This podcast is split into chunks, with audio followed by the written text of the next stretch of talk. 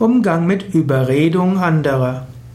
Vielleicht ist in deiner Umgebung jemand, von dem du das Gefühl hast, dass er von jemand anders überredet wurde zu etwas, was gar nicht für ihn gut ist. Was kannst du tun?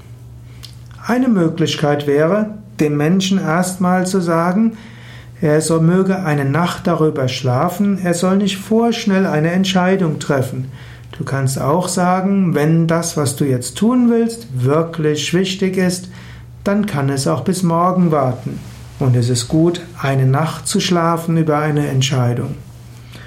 Und dann eventuell am nächsten Tag kannst du dem anderen Menschen eine andere Sichtweise vermitteln. Eventuell kannst du auch überlegen, gibt es einen anderen Menschen, der zu diesem Menschen einen stärkeren Bezug hat, auf den er mehr hört. Dann kannst du ihn darauf aufmerksam machen, dass oh, ihr gemeinsamer Bekannter gerade von jemand anders zu etwas überredet wurde, was er gar nicht will. Ansonsten gilt es aber auch, den Willen des anderen zu respektieren.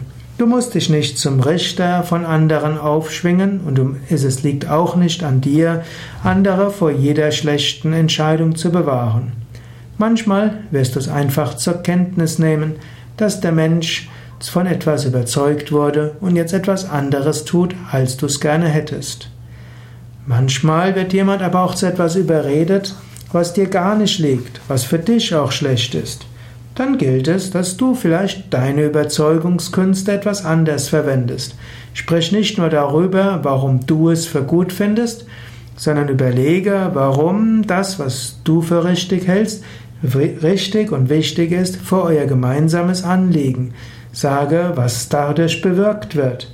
Erzähle auch, was der andere davon haben wird. Sage dem anderen auch, was die Konsequenzen für den anderen sein werden.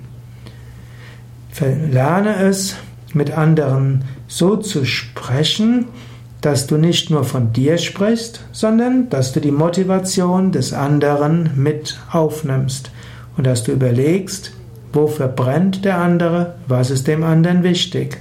Diese Dinge gilt es zu berücksichtigen.